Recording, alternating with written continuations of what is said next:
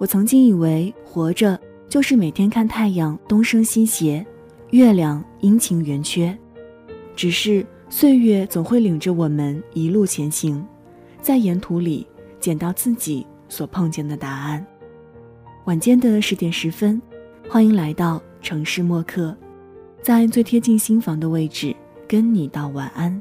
我是一米，今天想和你继续分享来自李泽林的文字。生活原本的样子，像狗一样的奔跑。那在收听节目的同时，也欢迎通过新浪微博“听一米”和我分享此刻你的心情。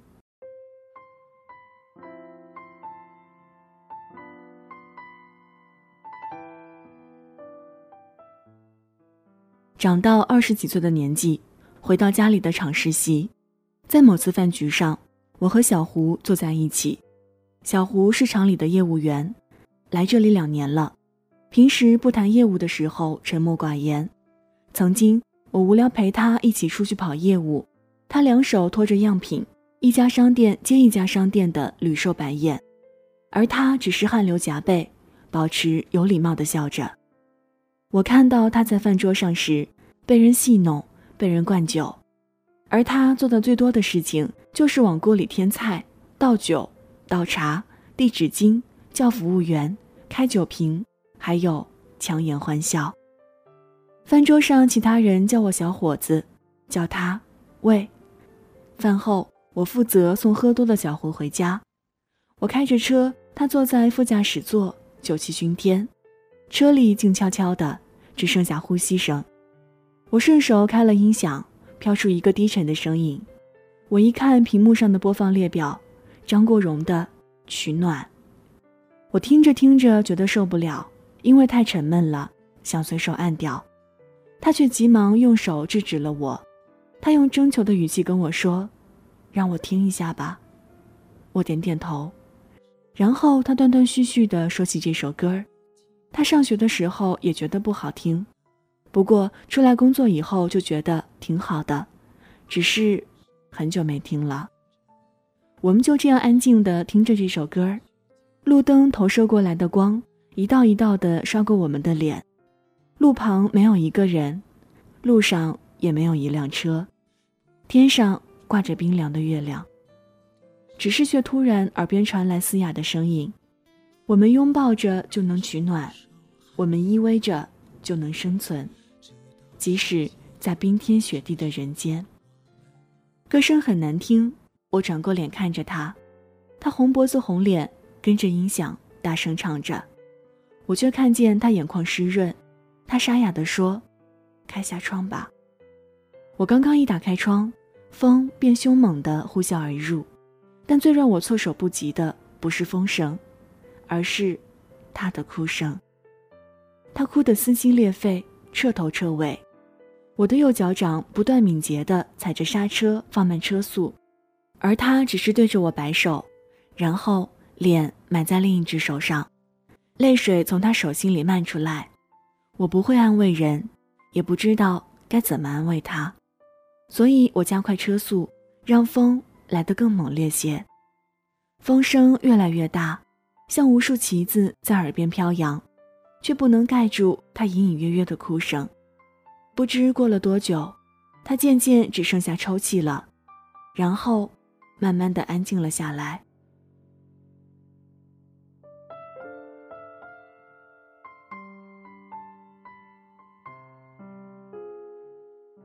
到他家楼下的时候，他红着眼睛，在旁边的水龙头用力的搓着脸，用手抚着眼睛。他眨了眨眼睛，有气无力的问我：“还看得出来吗？”我说：“有点儿。”我知道他老婆还在等着他。他又冲了冲眼睛，我问：“很不容易吧？”不知道为什么，问完这话，我感觉眼睛有一种泛红的冲动。他只是以为我问的是眼睛，他说没事儿，喝过酒也差不多这样。接着对我说了一些不好意思、道谢，还有回去路上小心之类的话。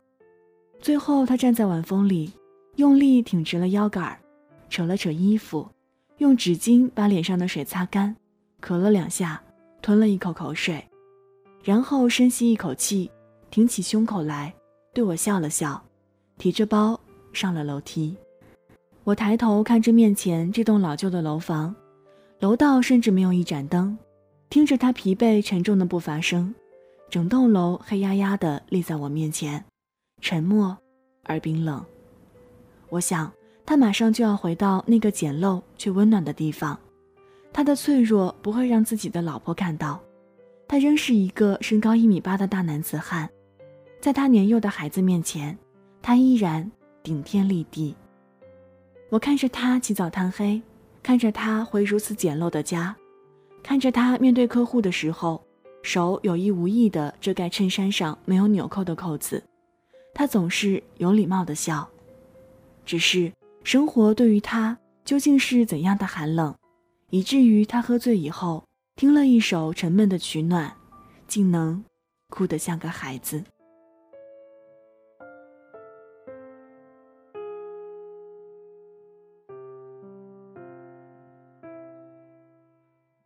当年少时的轻浮和空洞被成长所填充，才明白一些挂在嘴边，诸如责任、坚持这样的褒义词，为什么是褒义词。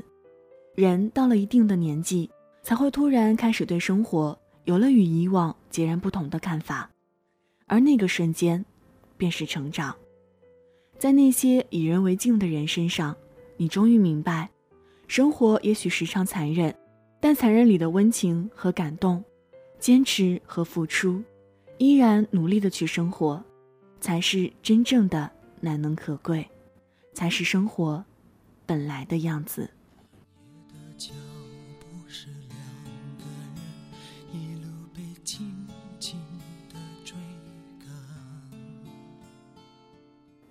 好了，文字就分享到这儿。今天跟你分享的这篇文字来自李泽林。生活原本的样子，像狗一样的奔跑。生活原本的样子带着苦涩与酸楚，与我们原本的想象截然不同。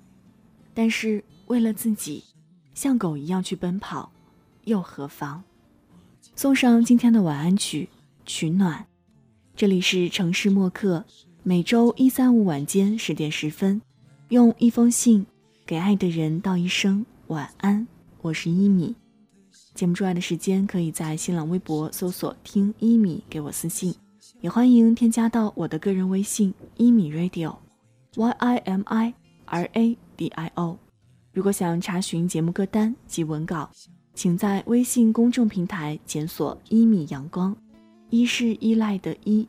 米是米饭的米，现在就要跟你道晚安了，也希望你把这份晚安传递给你爱的人。睡前记得嘴角上扬，这样明天起来你就是微笑着的。晚安，好梦香甜。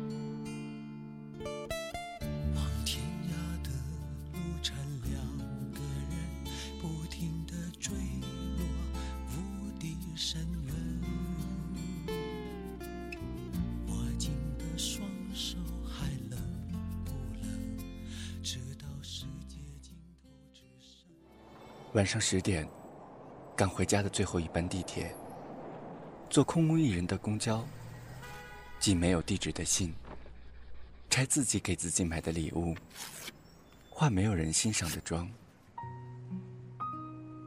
我们在白昼扮演别人，却想夜晚要一个拥抱留念。城市墨客，用一封信找回被遗忘的曾经。